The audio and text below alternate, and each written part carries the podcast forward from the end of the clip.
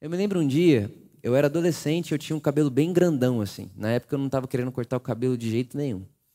E na época eu viajava muito, pregando em muitos lugares. E uma igreja entrou em contato com a gente. E quando ela, elas entra, eles entraram em contato com a gente, o pastor de jovens dessa igreja falou assim: Olha, só tem uma coisa, o pessoal aqui não acha legal o homem de cabelo comprido. Na época eu poderia ter dito: Tá bom, eu tenho cabelo comprido, chame outro. Né? Tem vários aí. O que, que eu fiz? Não, esse é o problema? Comer carne é o problema lá?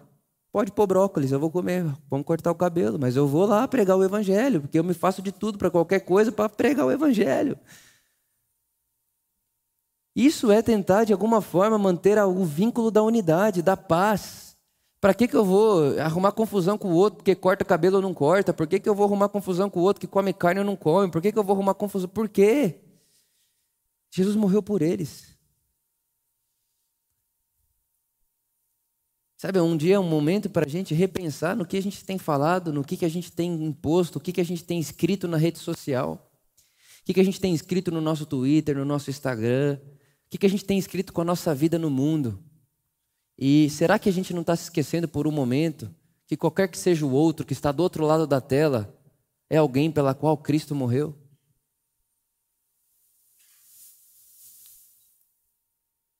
É alguém pela qual Cristo morreu? E que se ele come carne e você não come, está tudo bem. Que se ele faz uma coisa que você não faz, está tudo bem. Se ele pensa uma coisa que você não pensa, está tudo bem. Ah, Vitor, mas então está tudo bem com tudo? Está tudo bem. Mas então vai relativar tudo? Não. Não é relativar tudo. É não relativar o evangelho, porque o evangelho é o que nos conecta. O que me conecta a você não pode ser outra coisa que não seja o evangelho. O evangelho de Jesus é o nosso elo. O fato do amor de Deus estar sobre nós é o nosso elo. Então, que hora que você exorta, que hora que você respeita? Essa é a grande pergunta. Que hora que eu falo uma coisa para você e digo a você, olha, eu acho que esse caminho não é legal, e que hora que eu simplesmente respeito o que você está fazendo? E eu penso que a resposta para isso é a percepção do Evangelho. O Evangelho. O que é o Evangelho de Jesus? O que é a boa notícia do Evangelho de Jesus? Como que o Evangelho de Jesus responde às nossas angústias e às nossas perguntas hoje em dia?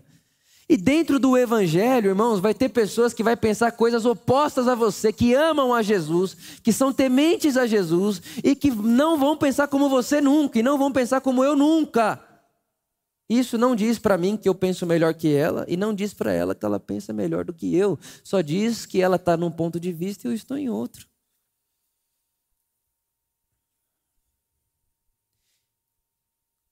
Ela está vendo de um lado, eu estou vendo do outro. E como eu posso conviver com os lados? E como eu posso conviver com a diversidade da vida sem excluir o outro? Sem segregar o outro? Sem afastar o outro. Como eu posso manter essa unidade? Porque é isso que o apóstolo Paulo nos aconselha a fazer. Coloquem todo o esforço de vocês em manter a unidade do Espírito, pelo vínculo da paz.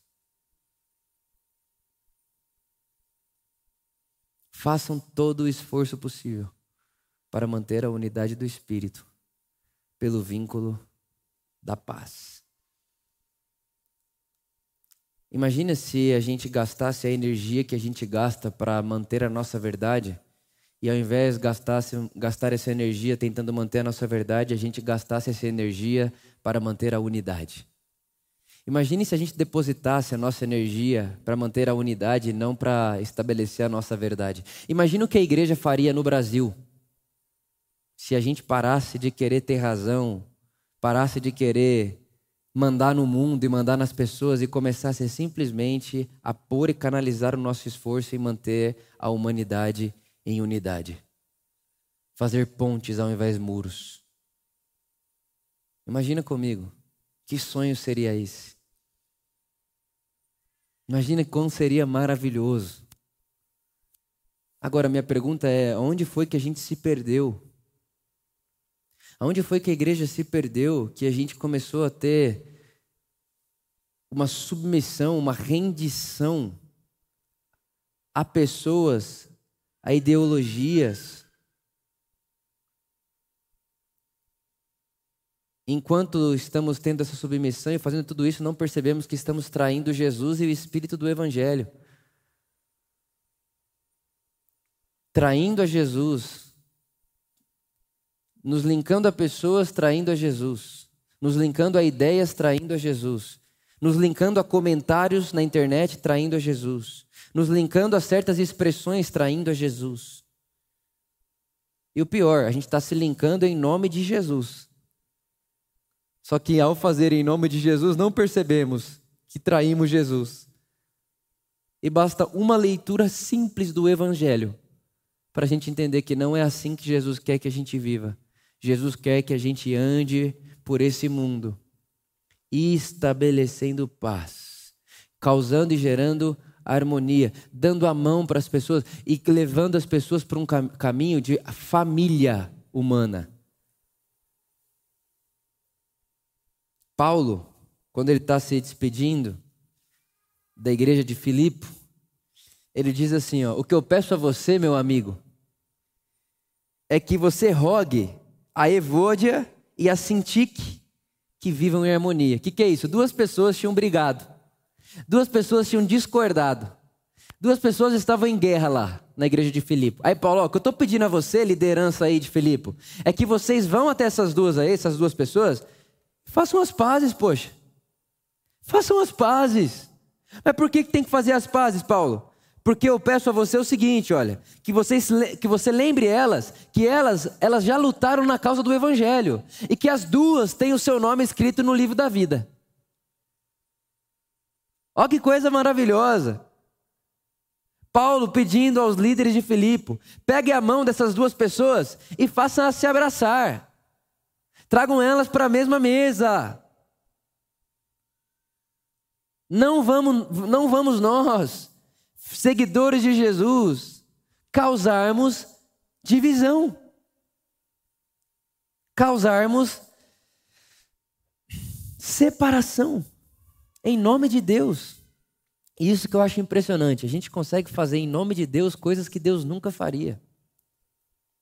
Nunca faria. Fazemos em nome de Deus coisas que Deus nunca faria. Prometendo coisas que Deus nunca prometeu. E achando que Deus deseja coisas que Ele nunca diz desejar. O que Deus deseja, irmãos, é que sejamos um. E a pergunta que fica para mim, para você, até engasguei. A pergunta que fica é: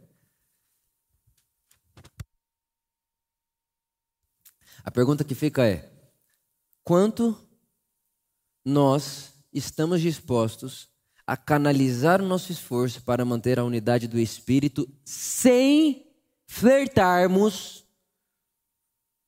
sem flertarmos com o desejo de querer que o outro seja eu. Vou repetir minha pergunta. Pergunta que fica é: quanto nós estamos dispostos a nos esforçarmos, canalizarmos as nossas energias para mantermos a unidade do espírito, sem flertar com a ideia de querer mudar o outro para que ele seja como eu sou, para que ele pense como eu penso, para que, para que ele faça como eu faço. Quanto nós estamos dispostos? E de verdade mesmo, eu penso que esse é essa é a palavra que Deus mais deseja, unidade. E é a palavra mais afrontada nos nossos dias: unidade. Unidade. Mas o que Jesus disse foi: quando vocês forem um, quando vocês forem um, o mundo vai crer que eu fui enviado a vocês. Na maneira como vocês amam uns aos outros na maneira como vocês aceitam uns aos outros, na maneira como que o, que come carne não exclui o que não come, na maneira como o que guarda o sábado não exclui o que não guarda, na maneira como vocês acolhem as abraçam as diferenças humanas, que inclusive refletem a multiforme graça de Deus, na maneira como vocês tratam uns aos outros, o mundo vai reconhecer que eu fui enviado que eu estou aqui. E quando eu digo a vocês, irmãos, que nós precisamos respeitar e acolher as diferenças, eu não estou dizendo a você o seguinte: olha, ah, não tem problema o pecado, a imoralidade. Ah, a pessoa está dizendo lá, não, eu gosto de fazer isso aqui, é imoralidade, está matando ela, está matando o outro. Você fala, então tem que respeitar. Não é isso que eu estou dizendo. Não estou falando de pecado. Estou falando de crenças. Eu estou falando de pessoas que estão com a motivação de seguir Jesus e de, e de não só seguir Jesus, mas pessoas que estão com uma boa motivação no coração.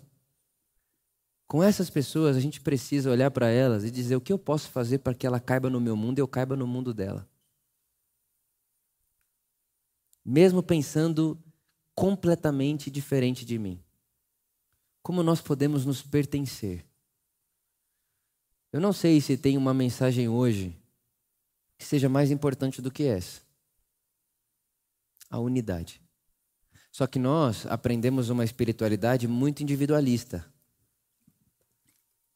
Então, quando eu digo a você assim, a mensagem mais importante que existe hoje, e não só hoje, talvez essa seja a mensagem do Evangelho, como Deus está unindo a Ele todas as coisas. Quando eu digo essa é a mensagem mais importante, a gente pensa, não pode ser, eu queria saber mesmo qual é o propósito de Deus para a minha vida. Então, eu estou dizendo a você, o propósito de Deus para a sua vida é que a gente seja um. Que a gente se trate como um que a gente aprenda, que a gente aprenda a socializar como humanidade. Tendo o outro não como o outro além de mim, tendo o outro como meu irmão, seja lá quem for esse outro. E é assim que eu leio o evangelho. É assim que eu penso o sonho de Deus para nós esse ano. É assim que eu estou tentando levar a nossa comunidade para um lugar de paz, para um lugar de, de harmonia nas diferenças um acolhimento nas diferenças, uma unidade na fé. Essa unidade da fé diz o quê? É a unidade nesse consenso de que nós nos esforçaremos para manter a paz. Vamos nos esforçar, custe o que custar. É esse o conselho de Paulo. Ele diz mais: Vitor, no que depender de você, Romanos capítulo 13, tenha paz com todos.